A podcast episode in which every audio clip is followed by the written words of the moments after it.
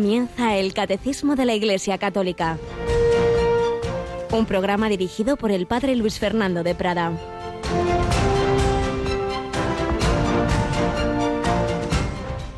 Jesús les dijo a sus apóstoles, ¿por qué andáis discutiendo que no tenéis pan? ¿Aún no entendéis ni comprendéis? ¿Tenéis el corazón embotado? ¿Tenéis ojos y no veis? ¿Tenéis oídos y no oís? ¿No recordáis cuántos cestos de sobra recogisteis cuando repartí cinco panes entre cinco mil? Ellos contestaron doce. ¿Y cuántas canastas de sobra recogisteis cuando repartí siete entre cuatro mil? Le respondieron siete. Él les dijo, y no acabáis de comprender. Alabados sean Jesús, María y José. Muy buenos días en este martes 16 de febrero, ya la segunda quincena de febrero y último día del tiempo ordinario, de esta primera fase, diríamos, invernal del tiempo ordinario, para mañana entrar en otro de esos tiempos fuertes que llamamos la preparación al momento más importante del año litúrgico, a la Pascua, una preparación de 40 largos días más la Semana Santa y luego tendremos sus frutos, 50 días del tiempo de Pascua que culmina en Pentecostés. Y para estas celebraciones tan importantes, como digo, iremos al desierto mañana, miércoles de ceniza. Pero en este Evangelio del último día de, de esta fase del tiempo ordinario, los apóstoles, los pobres, estaban ahí entendiendo mal lo que les había dicho Jesús, que, nos está diciendo que se nos ha olvidado el pan y dice, pero, pero, pero hijos, a estas alturas preocupándoos del pan. ¿No os acordáis de que ya en dos ocasiones hice esa multiplicación de los panes y estáis ahí con eso? ¿Es que no acabáis de comprender? Bueno, pues también en nuestra vida, ¿cuántas veces volvemos a dudar de Dios? Y el Señor nos dice, pero vamos a ver, ¿no te acuerdas aquella vez que estabas en esa situación tan difícil? Pensabas, esto no tiene remedio, esto no tiene solución y luego las cosas no fueron así y actué a mi manera, ¿no? Quizá como tú querías o cuando tú querías. Fíate, hombre, fíate. Pero es que enseguida nos ponemos nerviosos por todo, queremos todo a nuestra manera, todo muy controladito y se nos olvida que en la realidad está lo más importante, que es la fuente de la realidad, que es Dios que es todo amor, misericordia y omnipotencia. Eso sí, luego muchas veces no actúa como nos daría la gana. Señor, eh, he rezado ya eh, tres semanas y no me has curado de esto, el otro. Bueno, eso déjaselo al Señor, pero fíjate de Él, que te quiere más que tú mismo, a ti y a tu hijo y a esa persona por la que rezas, y que lo puede todo. Creo en Dios Padre Todopoderoso, decía alguien.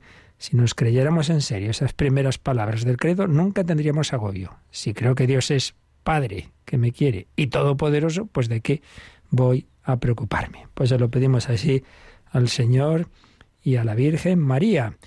Y como digo, mañana entramos en ese tiempo fuerte y siempre en Radio María también hay pues una ayuda especial para vivir la, la liturgia, la oración. Nos acompaña Yolanda Gómez. Buenos días, Yoli. Buenos días, Padre. Bueno, pues vamos a recordar que mañana que empieza la cuaresma, también empiezan las retransmisiones especiales de Radio María y también oraciones que nos van a acompañar. Retransmisión especial, pues mañana está claro cuál va a ser, ¿verdad? Eso es la Santa Misa de la imposición de la ceniza que el Papa pues va a celebrar en el Vaticano y nosotros vamos a ofrecer esa retransmisión. Sí, este año por, por la pandemia no se hace como, como siempre que era por la tarde, se hacía una pequeña procesión, una estación penitencial, se empezaba en una de las basílicas menores de Roma y se iba luego a San Anselmo.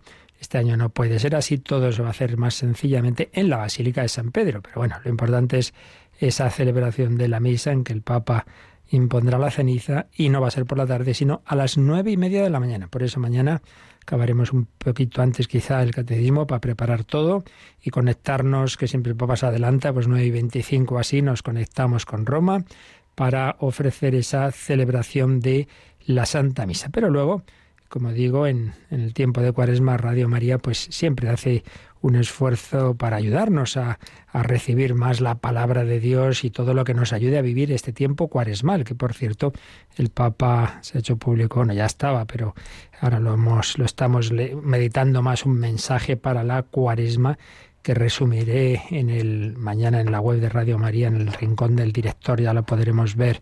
Mensaje precioso. Y para cumplir lo que hay el Papa nos dice, en la medida de lo posible, pues vamos a añadir a nuestra programación, por un lado, como solemos hacer la semana que viene, primera semana de Cuaresma, tendremos charlas cuaresmales, Yolanda, con un joven sacerdote cuya voz ya conocemos, ¿verdad? Sí, el padre Guillermo Fernández, que le conocemos porque le escuchamos en Una luz en tu vida, este microespacio que suele sonar aquí en Radio María a las 7 de la mañana y luego también después de los informativos, antes de la corona de la misericordia. Y el padre Guillermo Fernández durante eh, la semana que viene, a las diez y media de la mañana, las nueve y media en Canarias, pues nos va a ofrecer esas charlas cuaresmales que nos ayudarán pues para eh, vivir mejor este tiempo de cuaresma que comenzaremos. Así que ya sabéis, la semana que viene, de lunes a sábado, en lugar del Dios de cada día, le tendremos al Padre Guillermo de a esa hora, a las diez y media, una hora menos, en Canarias. Y todos los días, todos los días tendremos, eh, estamos en el año de San José, el año de San José. Bueno, pues con ese motivo vamos a renovar en el día de San José nuestra consagración, siempre toda consagración en último término es al Señor, es a la Santísima Trinidad, pero por mediación de San José. Nos consagramos a Él para que Él a su vez interceda ante el Padre. Y por eso vamos a, a profundizar con el Padre Santiago Arellano, como en otros años, en unas meditaciones que nos preparen a renovar esa consagración a San José.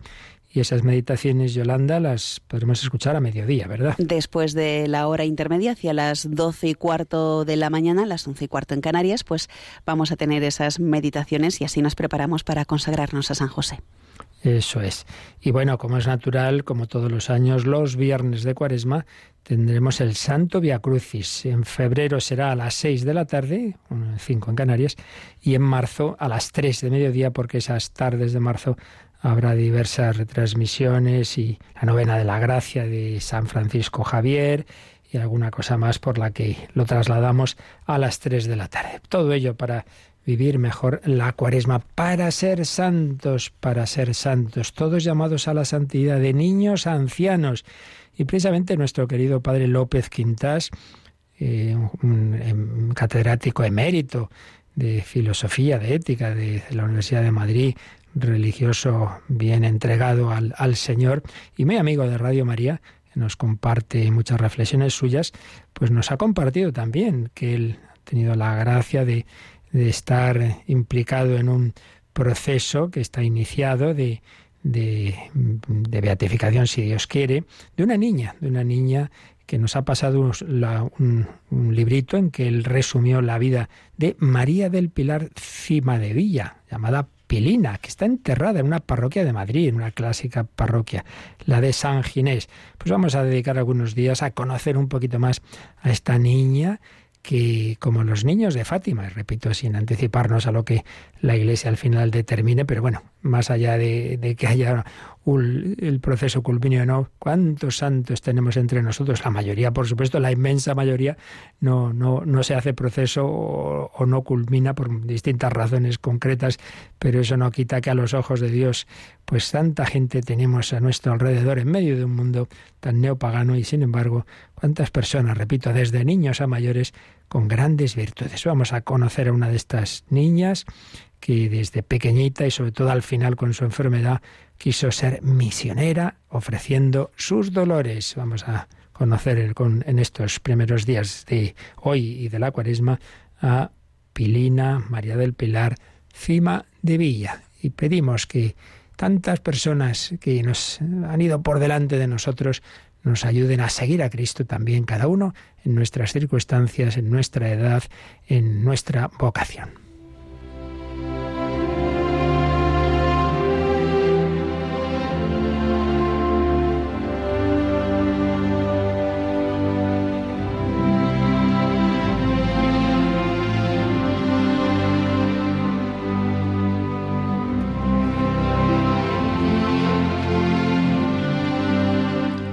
Del Pilar Cima de Villa, llamada Pilina, enferma misionera.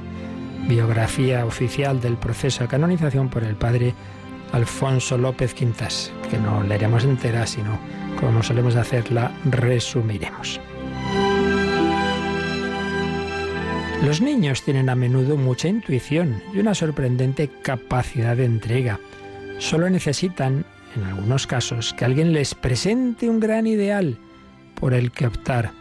esa entrega al gran ideal de rogar por los misioneros y hacer de la propia vida un acto de misión, nos da una inmensa sabiduría, un tacto para descubrir y valorar lo bueno, lo santo, lo que agrada a Dios sin la menor duda. Ese saber de sabiduría es preferible a todo, al poder, a las riquezas, a cuanto más enardece nuestros apetitos. Nos puede parecer, si no imposible, difícil que una frágil niña de nueve años se haya enamorado de ese género de sabiduría, pero así fue. En un hospital madrileño, María del Pilar Cima de Villa supo enfermar, asistir día a día al quebrantamiento total de su salud y no perder el buen temple, sino crecer en capacidad de aceptación, en voluntad de sacrificio, en decisión para ofrecer la vida por algo elevado, en amor incondicional a la voluntad de Dios. Había nacido en una familia acomodada, religiosa, y su existencia transcurría con la placidez de quien hace de las prácticas piadosas el eje del trajín diario. Y de golpe se vio enfrentada a la osquedad de una enfermedad incurable y al ambiente extraño y un tanto inhóspito de un gran hospital. Por ventura, la fuerza del ideal misionero le elevó de tal modo el ánimo que no lo perdió en ningún momento, hasta que el Señor se la llevó a la paz de su reino.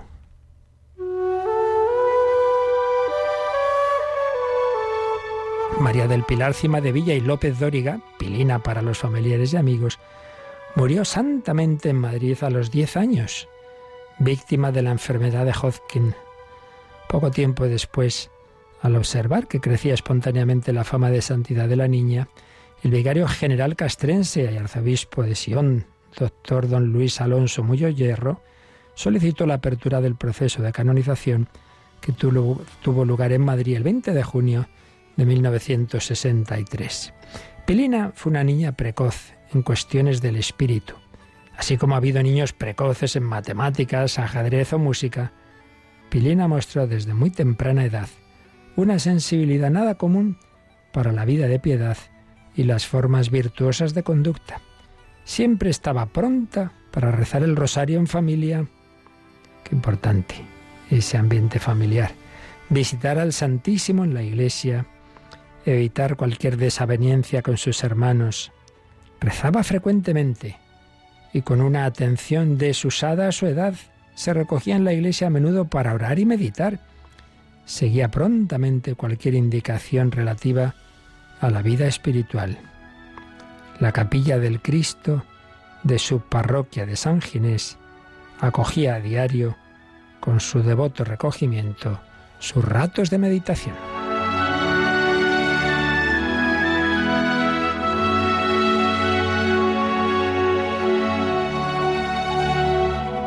Las enseñanzas que recibía en su familia y en el colegio las asumía con la mayor seriedad y las aplicaba a su vida diaria.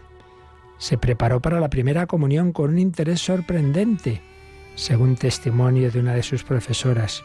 Sus padres le hicieron ver la necesidad de, evitar en ese día todo ajetreo social, a fin de dar a la comunión el carácter de un encuentro con Jesús en la intimidad.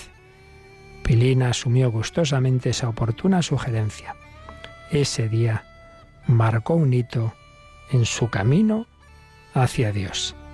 A partir de entonces se acercó diariamente a la comunión y en las callejas del barrio madrileño de Santo Domingo se renovó constantemente la bella estampa de la madre y la hija, camino de la iglesia de San Ginés o de la capilla del Santo Niño del Remedio al terminar las clases de la mañana. Bueno, pues seguiremos recogiendo retazos de esta vida, de esta niña, que a su vez recogía el padre Alfonso López Quintas.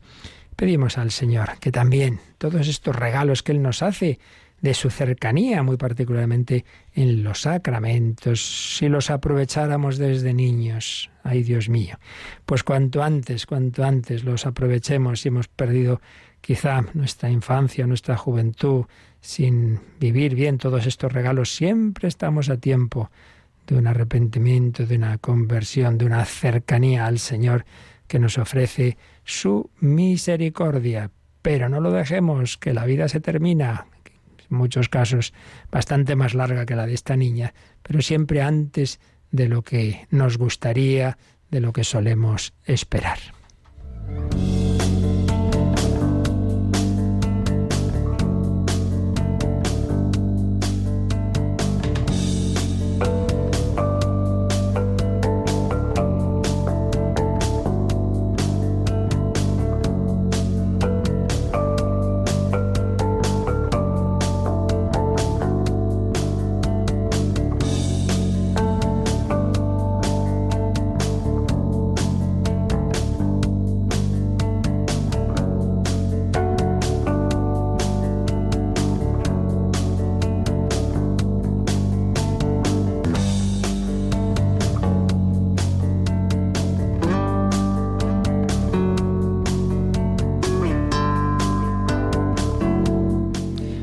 Pues recordaréis que hace meses comenzábamos la explicación, el comentario de la segunda parte del catecismo.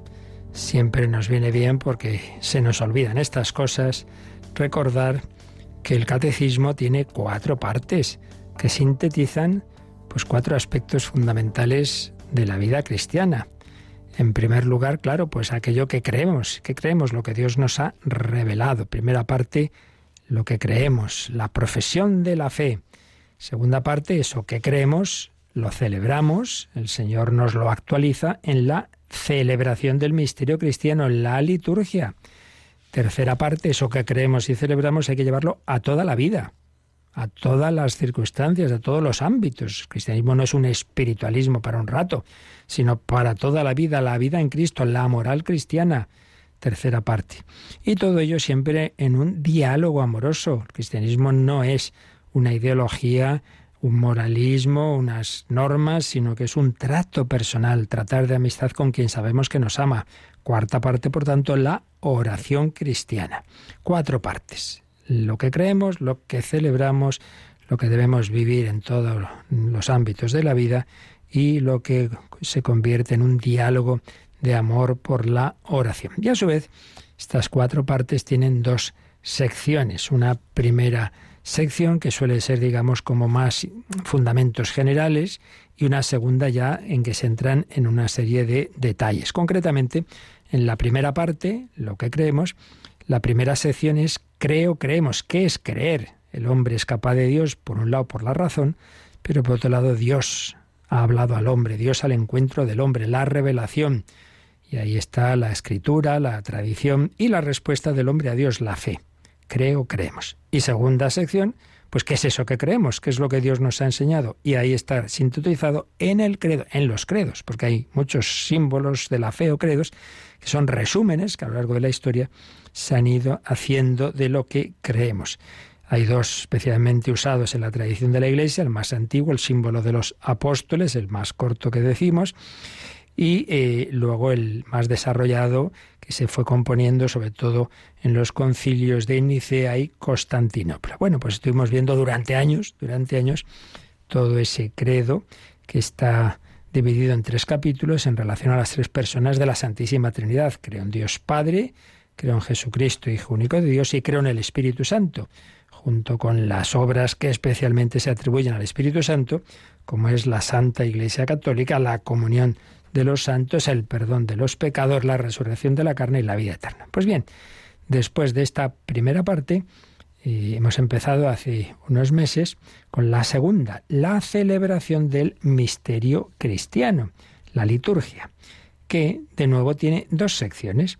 Una primera sección fundamental de qué es eso de la liturgia, qué es eso de la, de la economía sacramental, en fin, unos conceptos básicos, y una segunda sección en que iremos viendo los siete sacramentos de la Iglesia, que es la columna vertebral de la liturgia cristiana. Luego al final también veremos otras celebraciones litúrgicas, lo que llamamos los sacramentales, no los sacramentos, sino sacramentales, y las exequias cristianas. Pues bien, estamos en esta primera sección de conceptos básicos de la liturgia, de fundamentos de la misma.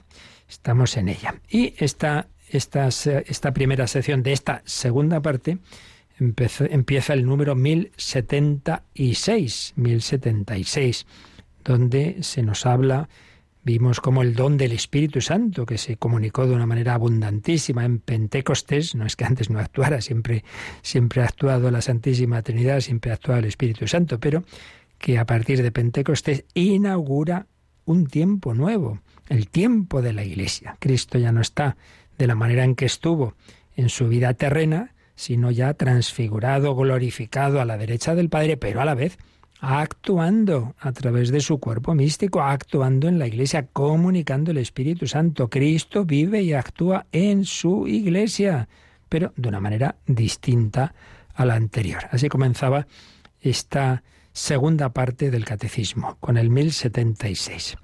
Y hemos visto el misterio pascual en el tiempo de la Iglesia. El misterio pascual, la síntesis de, lo que Jesucristo ha hecho por nosotros, su encarnación, su pasión, su muerte, su resurrección, ascensión a la derecha del Padre y comunicación del Espíritu Santo. Ese es el misterio pascual. Pues bien, ese misterio pascual, lo que Cristo ha hecho, la redención del hombre, es, él ha hecho su parte, pero ahora hace falta que eso se anuncie y se actualice para todos los hombres de todos los tiempos. Y eso es lo que ocurre en el tiempo de la Iglesia. Entonces, Cristo sigue actuando y comunicando el Espíritu Santo y haciéndonos hijos de Dios a través de la Iglesia y de una manera muy especial y, y como, como, suma y cima, mejor dicho, cima de la obra de la Iglesia en la liturgia. Entonces, hemos visto la liturgia, obra de la Santísima Trinidad, el Padre, fuente y fin de la liturgia. Bueno, me vais a perdonar porque se me ha ido la página. Os he dicho que esta segunda parte del catecismo empezaba en el 1076. No, no, no, no. Hay una introducción, hay una introducción a todo esto que, que no tiene un título especial, sino es la introducción a esta segunda parte, la celebración del misterio cristiano, donde ahí vienen, pues eso, unos conceptos introductorios, razón de ser de la liturgia, significación de la palabra liturgia, la liturgia como fuente de vida, oración y liturgia, catequesis y liturgia, todo esto, justo que es lo que hoy queríamos resumir, se me había ido y me lo había saltado, me perdonáis.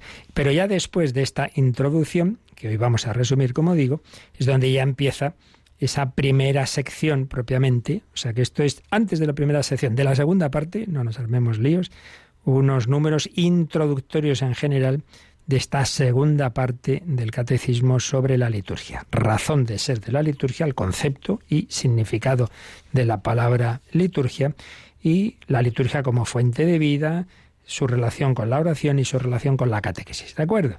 Y ahora ya sí, después es donde entra la primera sección, que se nos explica qué, qué, es eso de la economía sacramental, qué, es eso, cómo actúa Dios a través de los sacramentos. Y ahí es donde estas últimas semanas hemos estado viendo en la liturgia obra de la Santísima Trinidad. Y ahí vimos el Padre, fuente y fin de la liturgia, luego la obra de Cristo en la liturgia y finalmente pues la acción del Espíritu Santo.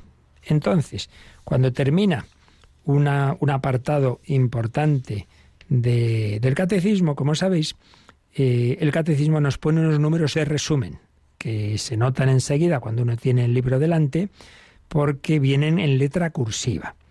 Y aquí nos vamos a encontrar un resumen de esta de, estos, de este apartado que digo, de la liturgia obra de la Santísima Trinidad, un resumen en tres números, del 1110 al 1112. Ya sabéis tenemos la costumbre, cuando comentamos los números de resumen, ver también cómo resume estos temas ese catecismo de jóvenes, el Yucat, que no es propiamente un catecismo de magisterio de la Iglesia como si es el catecismo mayor, pero bueno, está inspirado en él y a veces aporta matices interesantes.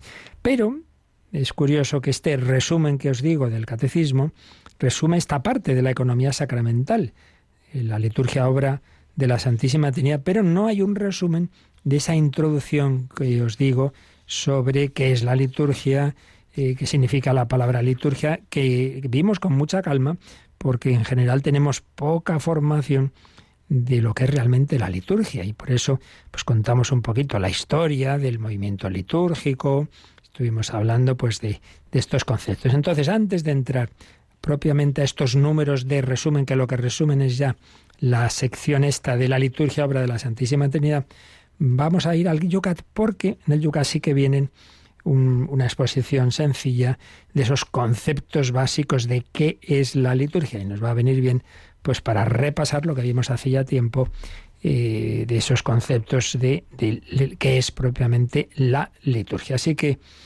Yolanda, cogemos el Yucat y empieza el resumen en el número 166 del Yucat, pero arriba, antes también de este número, viene un parrafito básico, pero que viene bien que lo leamos. Vamos con él. En la celebración de los misterios cristianos, los sacramentos, se produce el encuentro con Jesucristo en el tiempo. Hasta el final de los tiempos, Él está presente en su iglesia.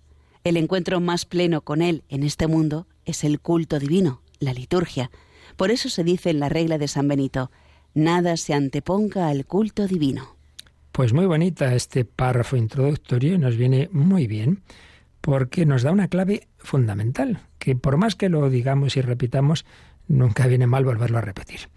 Y no nos quedemos nunca, porque esto es un gran error que fácilmente cometemos, no nos quedemos con una idea del culto, como en tantas otras religiones, fruto del, del, esfuerzo humano, en el que el hombre aquí como criatura, que lo es, que lo somos, reconoce que hay alguien que ha creado este mundo, que hay alguien más allá, que hay una trascendencia, que hay una vida eterna, etcétera, etcétera. Entonces, bueno, pues yo adoro a ese Dios lejano, lo reconozco, y bueno, en tantas religiones, pues muchas veces mezclado con, con diversos errores lógicos, porque bueno, todo lo humano es limitado y también el esfuerzo religioso tiene su valor y tiene sus límites, pues sí, como, como todo ya digo. Entonces, adoramos a un Dios lejano, con mayor o menor mm, eh, verdad de, de las ideas sobre ese Dios, y entonces, bueno, pues hay muchos gestos de, adoración, de hacer sacrificios y tal. Bueno, todo eso está muy bien o no tan bien, dependiendo, como digo, pero tiene poco que ver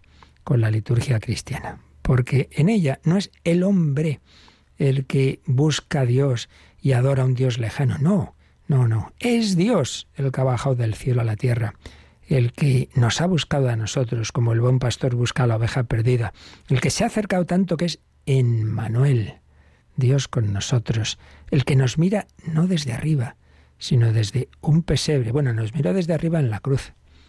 Dios con nosotros, Emmanuel, el verbo hecho carne que fue a buscar a la samaritana aquella que llevaba ya cinco o seis maridos. Sí, Jesucristo, que no he venido a llamar a los justos sino a los pecadores. Pues bien, ese Dios que ha bajado del cielo a la tierra es también el que se nos quiere comunicar en la liturgia. Entonces la liturgia, nos ha dicho esta introducción del Yucat, es un encuentro con Jesucristo en el tiempo. El, el, verbo hecho carne, Dios hecho hombre, el Hijo eterno hecho hombre en el seno de María, quiere encontrarse contigo y conmigo. Claro, esto es otra cosa, ¿verdad? No es a distancia yo adoro a un Dios que está más allá de las nubes, vaya usted a saber cómo. No, no, no, no, lo tenemos aquí, ¿eh? está en el sagrario, que se nos comunica, que nos ha hablado, que tenemos su palabra, encuentro con Jesucristo, que no meramente recordamos que nació, sino que esa Navidad, misteriosamente, los frutos, lo que ahí ocurría, se me da ahora y esa pasión y esa muerte, etcétera, etcétera. Y por supuesto todo porque está vivo, porque está resucitado. No recordaremos suficientemente que el cristianismo no es una religión del libro, aunque yo cojo aquí a meditar, a meditar, a leer, a leer la Biblia. Ahí, no, no, eso está muy bien, claro que sí, no faltaría más. Es, está inspirado por Dios, pero mucho más que, una religión del libro. Ha habido muchos santos analfabetos, muchísima gente muy santa y muy buena en la historia de la Iglesia que no podía leer, pero que tenían ese trato personal con Jesucristo. Eso es lo esencial. Hablar con Él, tratar de amistad con quien sabemos que nos ama, que decía Santa Teresa, la liturgia. Es el momento cumbre del encuentro con el Señor, con Cristo y en Cristo, con el Padre, porque no lo olvidemos tampoco todo lo que es adoración, alabanza, etcétera, siempre hay que verlo desde la clave de que el Señor no simplemente nos trata como a criaturas que lo somos, sino como a hijos. Nos ha metido en casa, somos hijos de Dios. Estamos llamados a vivir en su corazón. Si alguno me ama, mi Padre le amará, vendremos a Él, haremos morada en Él. Esto es muy grande, muy grande. Pues bien, esa vida cristiana, ese ser hijos en el Hijo, templos del Espíritu Santo, unidos a Jesucristo como esposo, como nuestro hermano, como, como aquel que ha compartido nuestra vida. Todo eso se actualiza, todo eso eh, se, se, tiene su momento cumbre de encuentro con, con el Padre en Cristo, en el Espíritu Santo, en la liturgia, en la liturgia. Toda la vida del cristiano está llamada a ser vivida en comunión con Dios, en oración, sí, pero el momento fuerte es la liturgia. Es como un matrimonio que todo el día pueden y deben estar unidos, queriéndose. Está uno trabajando fuera, le llama al otro, ¿qué tal? Sí, sí. Pero el momento principal es cuando están juntitos, cuando se abrazan. Claro, pues eso es en la liturgia. Muy particularmente la Eucaristía, esa comunión, el abrazo, el beso, liturgia. Alabar a Dios, vivir en su presencia, vivir en casa. Busco un hogar. No perdamos nunca esa clave. No reduzcamos nunca la liturgia a un esfuerzo del hombre que da culto a un Dios lejano, meditando el libro que nos ha dejado, como, como si fuera, pues eso, aquí todo a distancia. De eso nada. Hijos en el Hijo, llamados a vivir en casa, llamados a vivir en el corazón de Dios.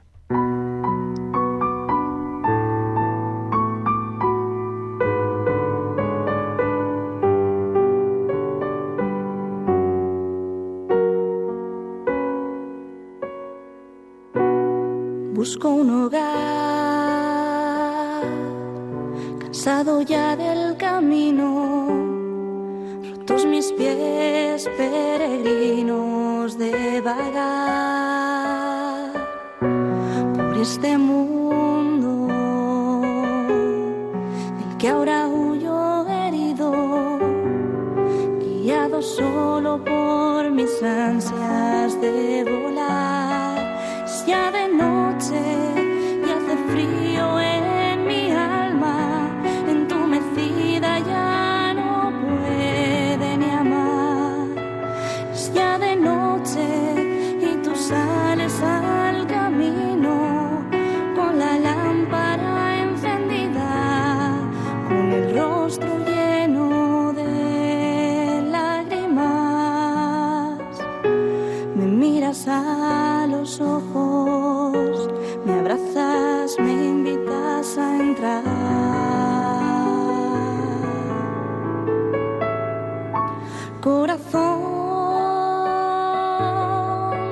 Jesús,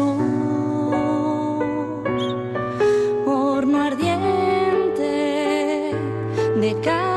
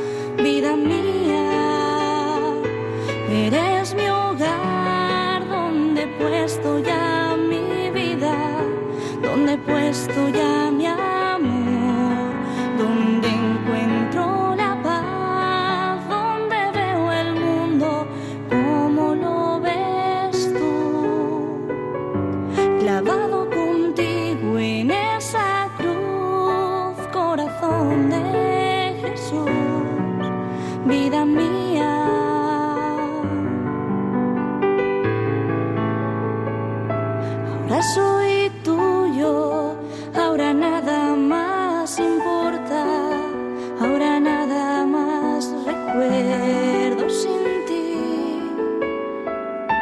Ahora soy tuyo, me has mostrado tu herida, me has querido junto a ti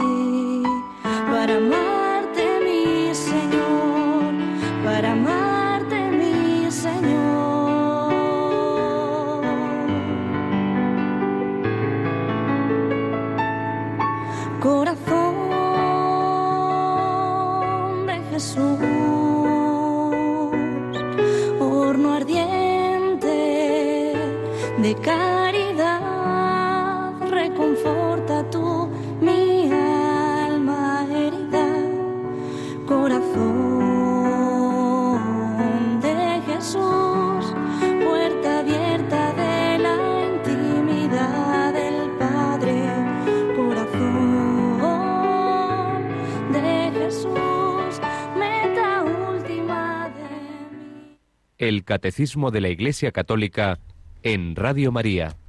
llamados a vivir en la intimidad del Padre a través de esa puerta abierta que es el corazón de Cristo que nos ha amado hasta la muerte y muerte de cruz. No, no, no es un Dios lejano el que adoramos así a distancia, sino el, el que se ha hecho carne y carne, amor crucificado, que me da su intimidad, que me da su Espíritu Santo. Eso es lo que hay que tener siempre de trasfondo cuando hablamos de la liturgia. Pero, Yolanda, ¿qué significa la palabra liturgia? El Yucat, al margen, en la edición española, nos recuerda lo que significa, de dónde viene esta palabra. Del griego leiturgia, que es acción pública, función, servicio del pueblo y para el pueblo. En la tradición cristiana, la liturgia significa que el pueblo de Dios participa en la obra de Dios. El centro de las celebraciones litúrgicas es, en primer lugar, la Sagrada Eucaristía. Todas las demás celebraciones litúrgicas, por ejemplo, la celebración de los demás sacramentos, devociones, bendiciones, procesiones y la liturgia de las horas, están ordenados a ella.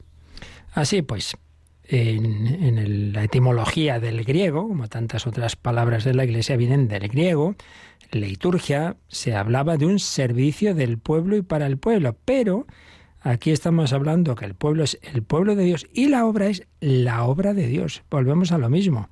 La liturgia mucho más que obra del hombre es obra de Dios. Es la siempre la iniciativa es del Señor. Eso en toda la vida quisiera. No soy yo que busco a Dios, que no, no, es Dios quien me busca a mí y yo sí tengo que responder, claro, y, coger esa mano que me ofrece, pero siempre es Él el que se me acerca. Pues en la liturgia es ante todo obra de Dios. Nosotros no hemos instituido los sacramentos, no se nos ha ocurrido eso de- del pan y el vino, eso se le ha ocurrido a nuestro Señor. Por tanto, respuesta a la acción de Dios. Y dentro de la liturgia ya nos anticipa este resumencito del Yucat que lo más importante son los sacramentos y dentro de ellos la Sagrada Eucaristía, centro de todo y clave para entender toda la demás liturgia. Pues ahí tenemos muy claro algo que ha instituido nuestro Señor Jesucristo, una presencia suya, una acción suya.